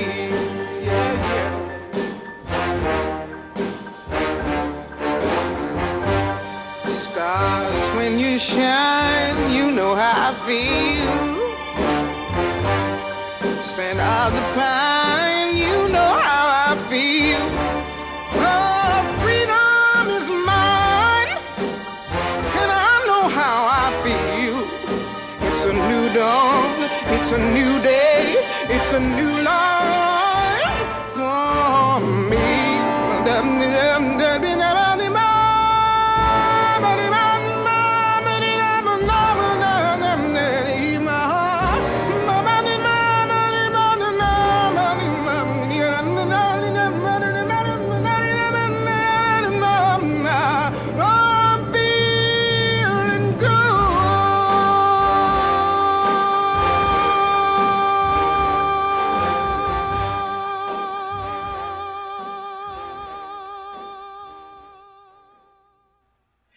Bien, estamos de vuelta aquí en, este, en Política Nacional. Miren, Jarocha 76 en el TAC está diciendo algo muy, este, una derivación de lo que decíamos acerca de que la gente que tenemos de 25 mal, este, pues ya no se ve reflejada su educación en la, en la aula de educación básica de hoy. O sea, de entrada yo sabía que tenía una materia llamada matemáticas que tenía que pasar, que era matemática abstracta. Sí, muy pocos, este, debo decirlo, pues, y yo creo que pues, ahí en el TAC no me deja mentir, la gran mayoría de los problemas de matemáticas eran abstractos, ¿no? No, no eran ejemplos con una narrativa este, práctica. Así, así aprendimos, pues eh, así era nuestro plan de estudios. Sabíamos que si sacaba, no, sabíamos que a nuestros padres les podían poner 0, 1, 2 o 3, ¿no? Cuando yo llegué a la escuela, pues hubo un cambio de programa en donde al niño ya no se le podía poner menos de 5 y 5 ya era reprobarlo. eso, es un cambio de, programa, ¿no? Y, yo me acuerdo mucho que, no sé en qué, a ciencia cierta no sé en qué año se dio ese cambio, pero cuando yo llegué a primero o segundo de primaria, los padres de familia, mi madre, sí, muy alarmada decía, no, pues ahora les van a regalar cinco puntos, ¿no? Menciono esto porque pues ahora no se va a calificar a los niños o a los niños ya no se les puede reprobar, ¿no? Este, y yo digo, pues es un cambio de visión. Ahora, ahora, ahora nosotros pegamos el grito en el cielo como en, esos tiempos nuestros padres lo, pegaron cuando la SEP dijo, pues al niño no se le puede poner menos de 5 y 5 es reprobado. Y los padres nos decían, son 5 puntos gratis. El muchacho que nada más saca puros ceros, pues que le pongan cero. Eso es un cambio de enfoque, ¿no? Y, nosotros lo vivimos cuando éramos niños. Este, recuerdo también que eh, en esos años que yo, en esos seis años que estuve en primaria, el libro de geografía aparecía en ciertos años, luego venía un cambio de sexenio, en otros años desaparecía, ¿no? Y así. Eso es otro cambio de enfoque. Cuando yo estuve en la secundaria, sí, en la secundaria no existía química, física y biología. En mis tiempos, en mis tiempos, el programa de la secundaria englobaba esas tres materias en ciencias naturales. ¿sí? En ciencias sociales veíamos geografía, historia y civismo. ¿sí? Después hubo otro enfoque, ¿sí? y ahora los muchachos que van en la secundaria ya ven cada materia por separado, ¿no? Exacto. volvemos a lo mismo. Nosotros a lo largo de nuestra propia formación dentro de la escuela hemos sido partícipes y hemos estado en el momento en que se cambian los enfoques de los programas. Nos desvinculamos del, del aula básica, sí, y sí, luego yo, cada vez que salen estas editoriales o esos tweets diciendo ya no van a dar matemáticas, pues yo sí de entrada lo leo con mucho escepticismo, ¿no? Pues siempre quiero enterarme primero qué es lo que van a hacer. Y, antes de, y antes de pegar el grito en el cielo, ¿sí? en los últimos días han salido tweets de entrada en un encabezado de un periódico de circulación nacional diciendo pues que la Secretaría de Educación Pública no ha mandado pedir, no ha mandado el programa ni la requisición de los nuevos libros de texto a las editoriales para el próximo ciclo escolar. Eh, atiéndase, entiéndase, entiéndase usted, si acaso usted no lo sabe, ahora este, los libros de texto los hacen particulares, el gobierno paga por esos libros de texto para que les lleguen a los alumnos. El gobierno en sí ya no hace, creo que sí hace una tirada de libros de texto, pero no todos. ¿Estamos de acuerdo, Blanca? Así es. Em, lo que comentábamos, el Estado tiene la obligación de asegurar que las personas inscritas en el sistema educativo nacional, en públicos y privados, pero privilegiando los públicos, tengan acceso a infraestructura y dentro de ello a materiales. Correcto. Entonces, eh, los contenidos de los libros de preescolar y primaria los elaboran eh, hasta, por lo menos hasta hace, mm, ahora te digo, siete años, me parece que fue la última, este, el último proceso de, eh, revisión. 2016, eh, ¿correcto? Sí, ¿no?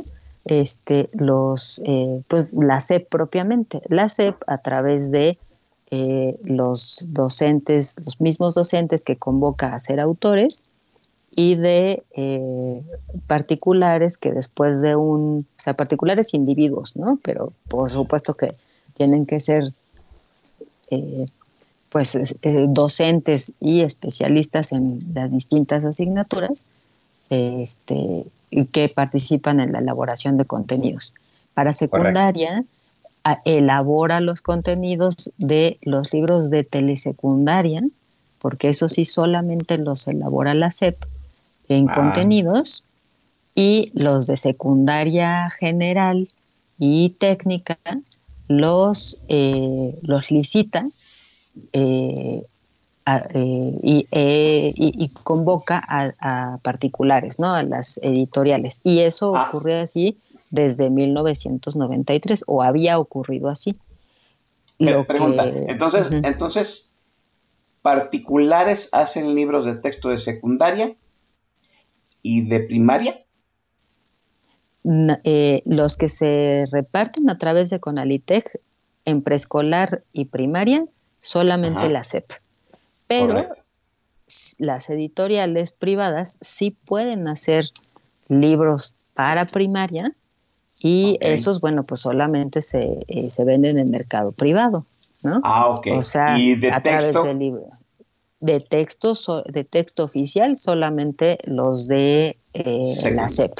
Ah, ah, ah bueno, eh, los de la SEP en primaria. Para secundaria, la SEP hace los contenidos de telesecundaria y los produce la Conalitech, es decir, este, de imprimir y eso y distribuir. Y los libros de secundaria general y de eh, técnica, que es lo mismo, es decir, eh, la, diferencia ya está, pero en la propiamente en la escuela, no en los materiales que llevan.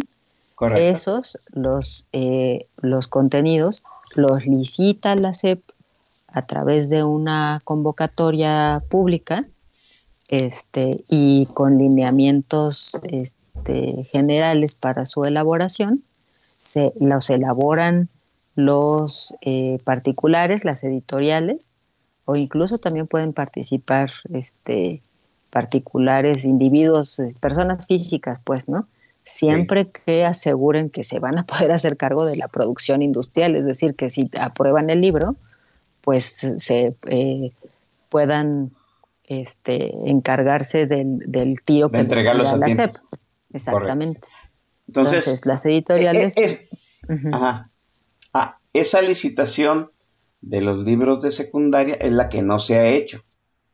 Exactamente, porque no se ha dicho abiertamente si van a si la SEP va a requerir apoyo en contenidos y de qué tipo, o sea, qué tipo de apoyo, en qué consistirían, este, y pues de, esa manera, cómo... Eh, Prepararlos, claro.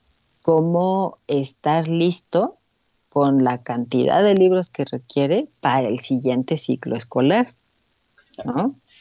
¿Cuándo debió de, en, una normalidad, cuándo debió haber hecho esta licitación la SEP? Porque ya ahorita es marzo. no, o sea, ya olvidarlo, ¿eh? O sea, en una eh, en un ciclo normal de elaboración, dictamen, correcciones, etcétera, eh, eh, tendría que haber publicado la convocatoria por lo menos en así muy, muy, muy apurado en, octubre del año pasado. O sea, ahorita ya, ahorita ya es imposible tener los libros de textos si los licita hoy. No imposible. Porque además, si no está en un diario oficial un programa sintético, ¿cómo, evalúa? ¿Cómo los hace? ¿Contra qué documento este, oficial público? Exactamente. Ahora, podría decir, ah, pues no lo, no lo, eh, no lo elaboras contra eso, ¿no?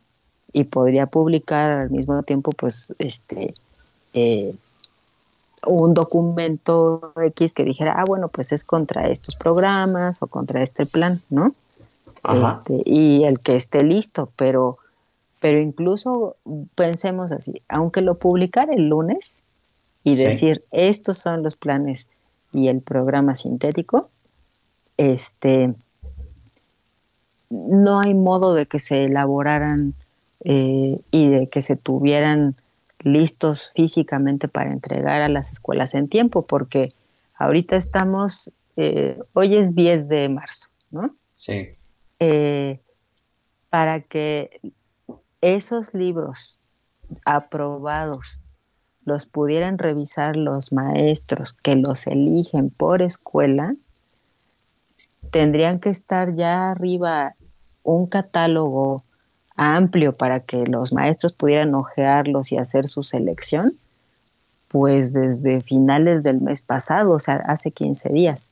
Ah. Se da un, sí, se, da un, se daba un periodo de revisión de los materiales de más o menos 20 días, un mes, o sea, todo marzo. Se, eh, se, consolidaba el pedido por entidad a partir de la, eh, del pedido que hacía cada escuela en los estados, cada secundaria en los estados, consolidaba su, su, solicitud, este, como ya sabes, zona, este, ciudad, estado, etcétera, se consolidaba un pedido, este, un pedido por estado, luego el consolidado nacional, y ese es el que llegaba a las editoriales. O, sea, o sea, en otra norma, en, en, años normales, en estos momentos ya había ya habría finalizado la revisión del catálogo virtual por parte de los profesores y ya se estaría empezando a armar el pedido por editorial, por libro, por grado, por escuela. Exactamente. o sea, vamos muy atrasados. E, es que a estas alturas ya sería imposible. Y aún con ese calendario, logísticamente, aunque a veces las editoriales sí cumplieran con eh, entregar a Conalitec para distribución eh, la cantidad de libros solicitada, más excedentes, a veces incluso más las versiones que pidieran en, en braille o macrotipo, porque también se hacen, este, aunque llegaran, eh, es decir, si las tuvieran, este, pues en tiempo, e, ellos tienen que entregar en, me parece que es la última semana de mayo a más tardar, o junio, porque la distribución se tiene que hacer antes del siguiente ciclo escolar. Sí, claro. O sea, en vacaciones. Así es, para Conalitech es muy complicada la distribución porque en ese calendario muy, muy apretado todos los años, le quedan, aprovecha, digamos, a veces las tres últimas semanas del año escolar y no siempre porque hay escuelas donde no puede dejar los libros antes, es decir, eh, seguro han visto en las noticias que dieron el banderazo de salida a, los camiones que van a llevar los libros de texto, ¿no? Del año que viene. Y eso siempre ocurre en junio, julio, antes del cierre del ciclo escolar, ah, ah, porque tienen que estar en las escuelas hacia el 20 de agosto, sí o sí, pero es muy poco tiempo. Sí, Javier Santoyo está ironizando en el tag diciendo que los distribuye al ejército, de hecho ya lo ha hecho en algunas comunidades, el, ejército es. el que hace llegar los libros de texto para apoyar logísticamente a la CONALITER. La CONALITER es la Comisión Nacional del Libro de Texto Gratuito. Ya no hay modo. ¿Qué, está, se, se, rumora que está haciendo la SEP? Ya los va a ¿Tiene la capacidad de imprimirlos por sí solo el gobierno? Mira, de, eh, imprimir la CONALITEC no, tendría que eh, pues subcontratar imprentas para poder cubrir esa cantidad de materiales. El tema es que esos materiales todavía no existen, no los hemos visto, ¿no? Es decir, y, aquí hablo más bien así como, pues como sociedad, ¿no? Sí, así. Este, no los conocemos. Aquí O sea, el, u- ajá. el tema es que más eh, eh, hay varios temas, pues. Uno es eh, editorialmente en cuanto a contenidos, no los hemos visto, es decir, no podemos saber si existen o no. En cuanto a producción, eh, si, si pudieran ah, terminarlos de contenidos eh, y, y producirlos industrialmente, pues para la cantidad de materiales que se requieren, porque acuérdate, son cuatro por grado y, este, y dos por niño. Sí reduce en cuanto a la cantidad de libros que se le eh, darían a cada estudiante, Sí. eh, pero aún así es un- una cantidad eh, altísima de, de libros que hay que producir. O sea, en, pocas una cantidad, una cantidad este enorme de libros que ni nos podemos imaginar, dilo. O, o sí, pero pues sí suena así como de cómo, ¿no? O sea, por ejemplo, para, para tener una referencia, ¿no? Ajá. Uno, un solo título, este, de una sola asignatura. A ver, español, Mm. primero de, secu- de secundaria de Lucero Lozano, que es nuestro- que siempre ha sido tema de polémica entre tú y yo. El primero, español primero, Lucero Lozano. Ajá. Que era el que, eh, el que más vendía, ¿no? Ahora Así otro, es. Pero, pero era el que más vendía.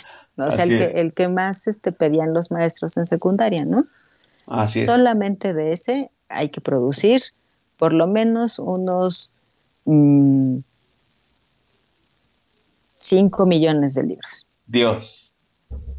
Y nada más es un, eh, nada más es un grado, una materia y un autor. Exactamente. O Sí, sea, más. eso por todas las materias, por todos los autores, por todos los grados. Estamos hablando de qué? Solo ¿70 millones de secundaria. libros? ¿100 millones de libros? Pues más o menos, ponle, ¿no? Sí, ¿100 millones de libros? Ujú.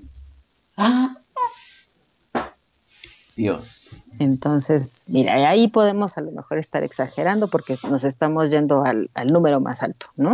Ok. Al, título que vende no más. deja de ser, no deja de ser una cantidad descomunal de libros que se tienen que producir en, a- a- vamos, hasta en tiempos normales en un tiempo récord.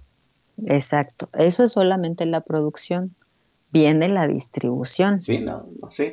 Porque tienes y luego entregarlos escuelas a cada escuela. 32, exactamente. Y, y no solamente producirlos y así como salen, vas y los repartes. Hay que clasificarlos, hacer paquetes, Cristo catalogarlos. O sea, a este ritmo, pues yo creo que dentro de un año ya ven- estarán llegando a las escuelas, ¿no? Y, y es mitad del año siguiente. Ahora, ¿cuál eh, es la, cuál es la tarea? Aquí hay un punto que sí me gustaría colocar, porque eh, eh, más allá de, de- porque medio leo así los comentarios porque estoy viejita y ya es viernes en la noche. y se echó un mezcal. la, voy, No. la, la voy a evidenciar y se echó un ¿Sabes qué es mezcal. lo peor? Que mi tiempo me dio, ¿sabes que estoy tomando Oh. Gatorade? Imagínate, Oh, hacía más nivel de viejita. Y Blanca, ya, ya, ya, tú y yo ya llegamos a esa edad. No tenemos que disculparnos de nada. Sí, es cierto, tienes toda la razón. Sí. Pero es para contexto de la audiencia porque veo que sí son este, muy, pero muy jóvenes. Entonces, la, la trascendencia de esto no es nada más el aspecto este que decimos de cantidades y lo que cueste y el impacto.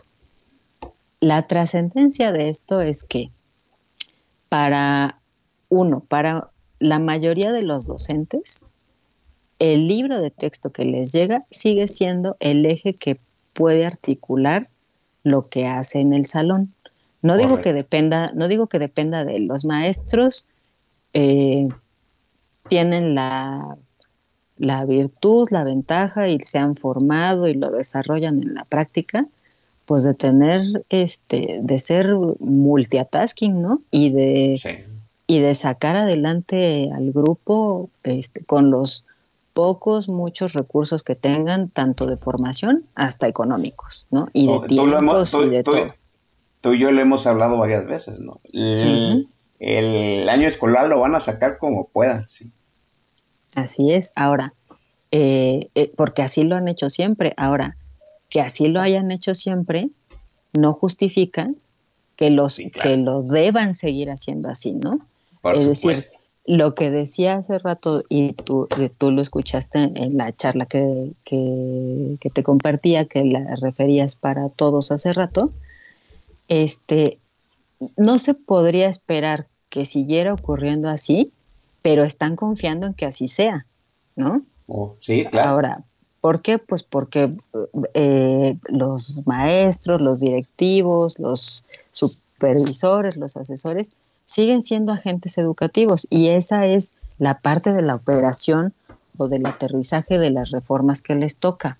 Sin embargo, esa ley que establece que el Estado debe garantizar este, las condiciones materiales también los incluye a ellos, no nada más a los estudiantes. Es decir, el libro de texto viene a, eh, a resolver, a, a dar una parte de lo que muchísimos estudiantes en este país no pueden acceder por condiciones económicas, que es a la compra de un libro, uno, ¿no?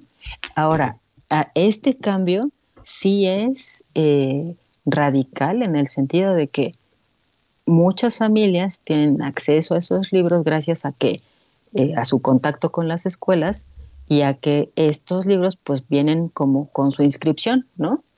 Son gratuitos para ellos que los reciben, pero nos cuestan a todos. porque se llevan una muy buena parte del, este, del eh, del presupuesto este, nacional, ¿no? Del presupuesto educativo, exactamente. El, gobierno... Ah, ah, dime, dime. Termina la idea así. El, el tema es hacer este cambio sí impacta no solamente en los aprendizajes, en la dinámica escolar, en cómo los maestros van a articular ahora sus, eh, sus clases. No tiene que ver con que sea su única herramienta ni con que los maestros no tengan otros recursos, tienen y un montón. A veces, pues, este, son los primeros que están buscando en donde pueden y, este, resolviendo, ¿no?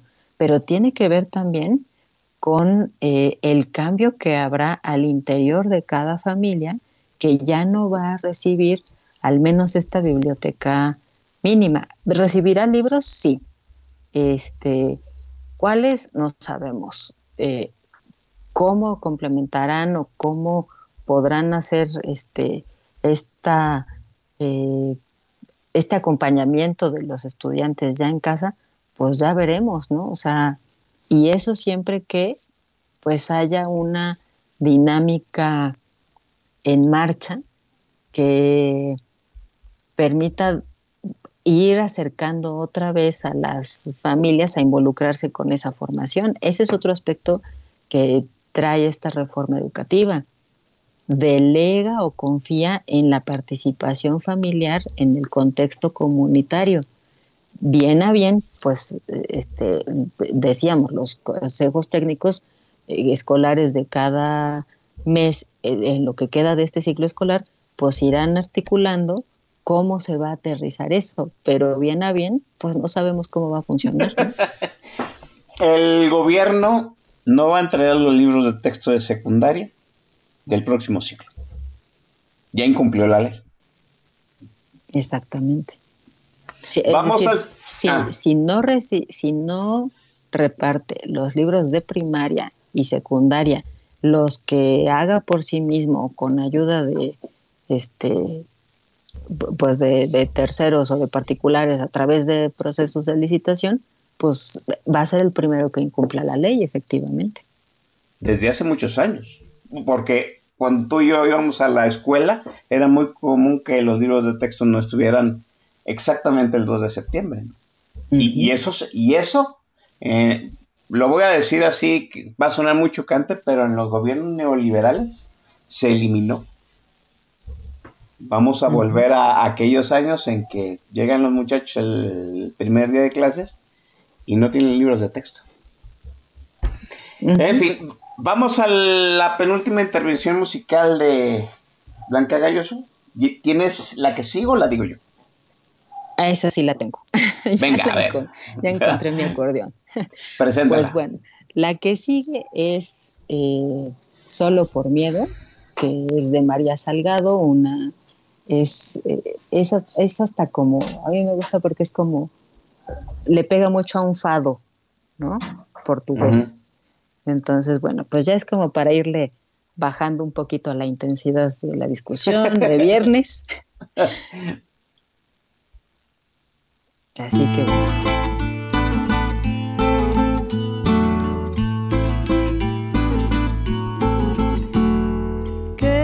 es el miedo cuando es sincero. Cuando es oscuro. Qué exquisito el delito cuando lo grito. Cuando lo grito.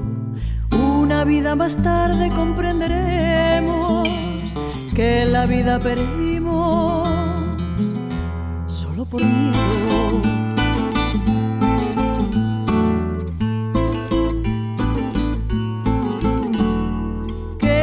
La vida cuando se olvida. Qué profunda la herida si está dormida. Qué segura una barca a la deriva. A la deriva. Una vida más tarde comprenderemos que la vida perdimos solo por miedo.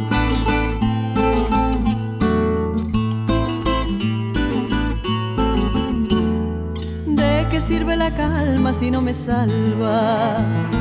¿Cuánto vale mi alma si no cabalga? ¿Dónde va la esperanza si no me alcanza? Si no me alcanza.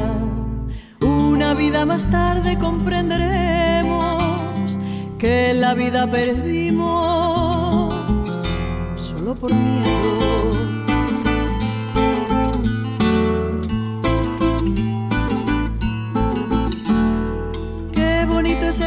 cuando es sincero. Qué salvaje el deseo cuando te veo. ¿Quién pudiera decirte lo que te quiero?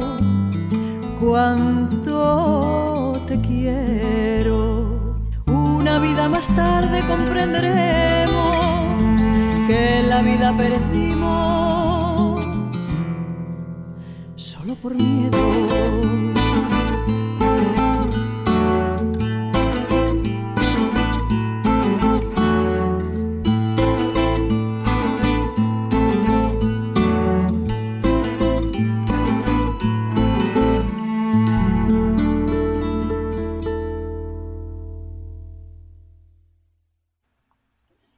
Bien, estamos de vuelta. Vamos a despedir el programa, pero yo sé que nos extendimos. Vamos a pasarle tiempo extra a, todos los que están todavía en el tag y le vamos a pasar, por supuesto, su bono de tiempo extra y vales de Walmart a Blanca Galloso.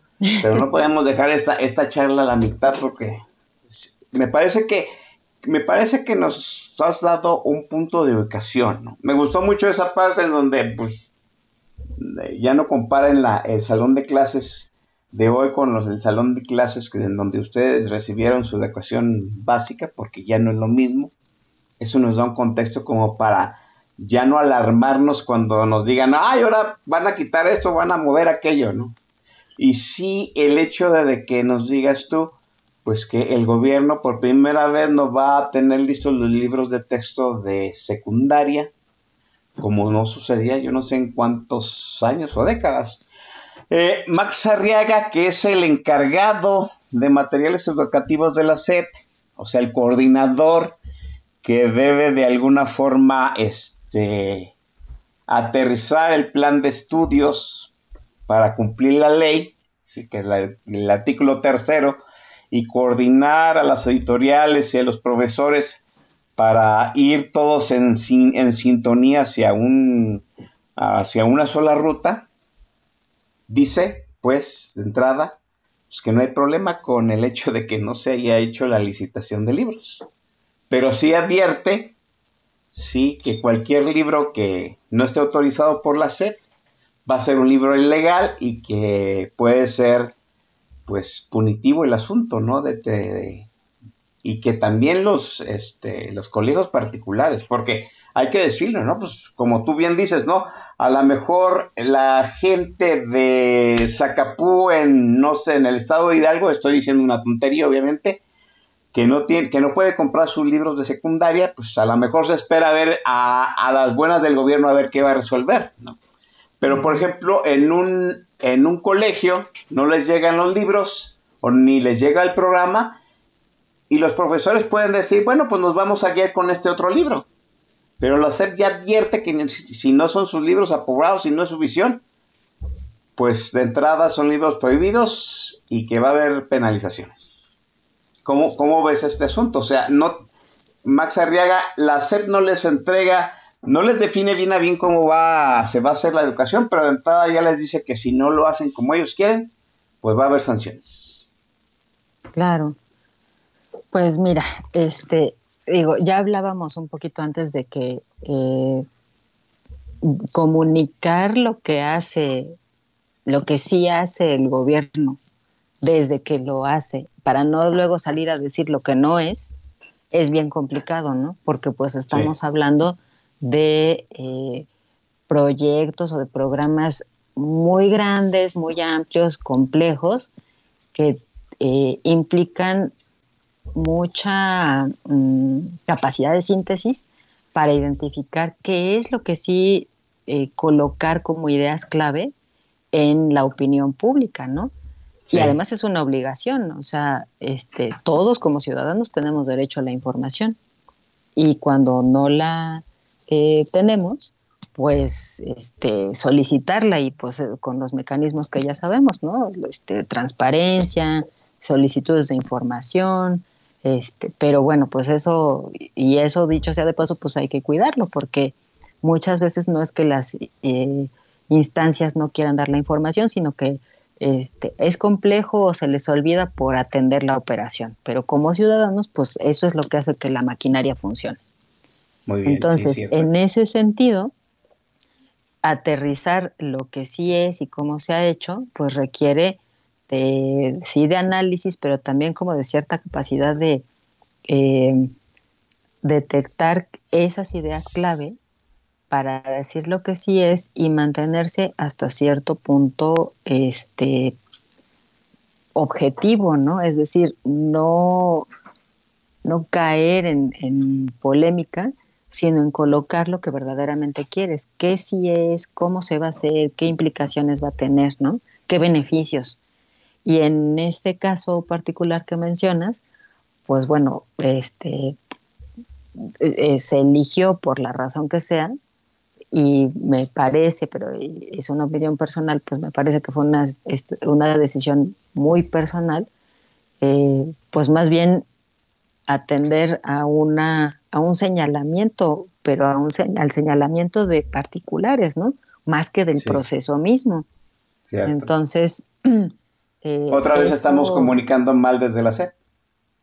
Exactamente. Y, y, y, caer en esa, eh, en esa parte de, de, mala comunicación es un aspecto. Es decir, e, eso pues podría ser considerado como un fallo, un error que se pudiera este, eh, saldar ¿no? con una mejor campaña de divulgación, no solo de comunicación social, porque eso es eso ya es aparte, ¿no?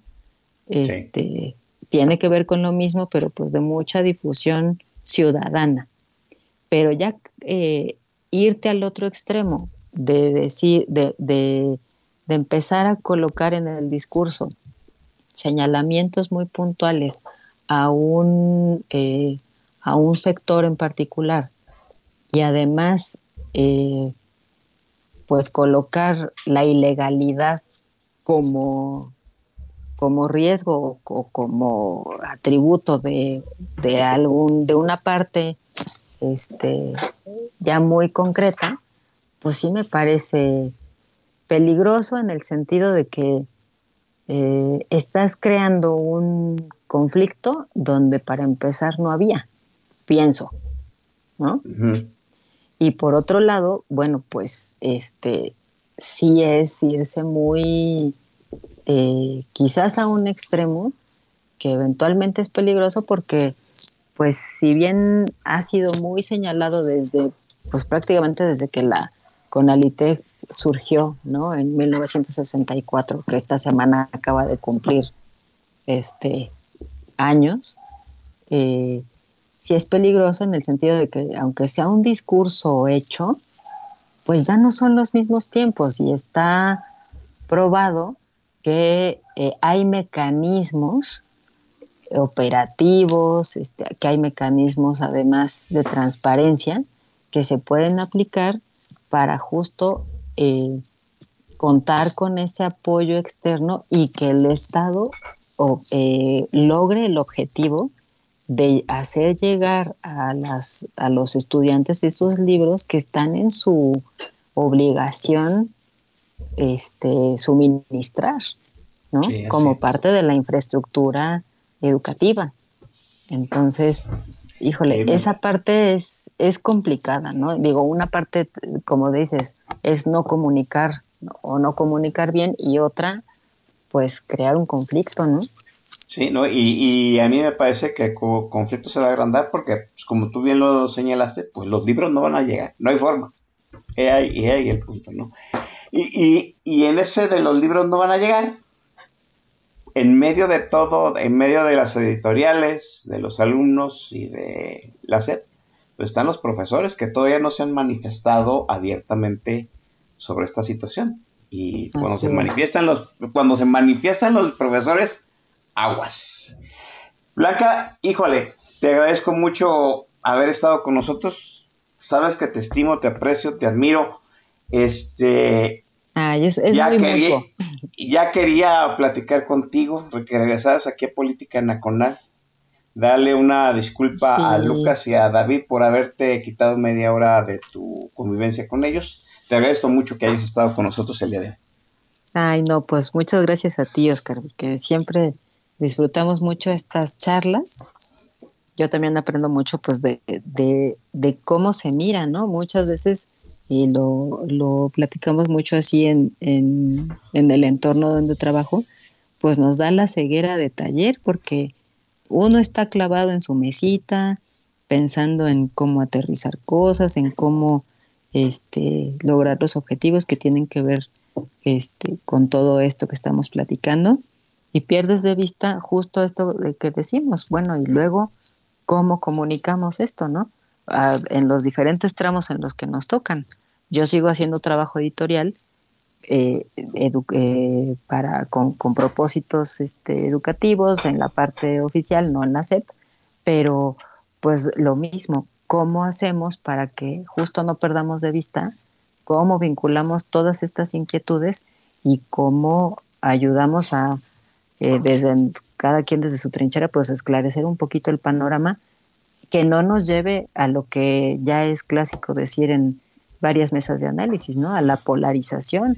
No es nada más este, defender un punto u otro, es tratar de ver todas las aristas que podamos. Sí, es cierto, muy cierto. Y sobre todo, eh, vamos a tratar de conciliar porque al fin y al cabo está en fuego la educación de los chamacos. ¿no? O sea, ese es el punto. Y exacto, y no solamente, digamos, lo que bien decías, no solamente es lo que ocurra en el plazo eh, corto o mediano, esto es para mucho tiempo, ¿no? Eh, es, es. Es, todavía momento de corregir, es un escenario complejo, incierto, obviamente pues nos da, nos da frío a todos porque implica precisamente pensar en, bueno, y si no resulta que vamos a hacer los que sí tenemos una responsabilidad, pues como este mamás y papás, ¿no? ¿Qué hacemos?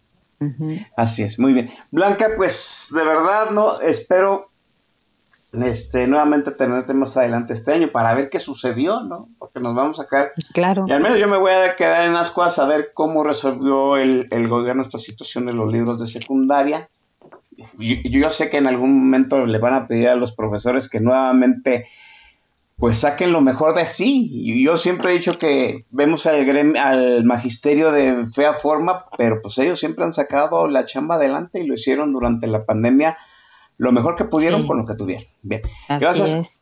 Blanca, te agradezco. La gente que está ahí en el TAG, la gente que nos acompañó hasta el final del programa, muchísimas gracias. Ahora el podcast va a ser eh, pero pues aprendimos mucho de Blanca Galloso. Nos despedimos, jóvenes. Buenas noches.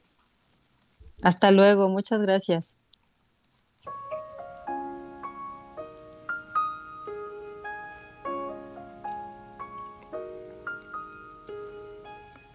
Here comes the sun, little darling. Here comes the sun. I say it's alright. it's alright.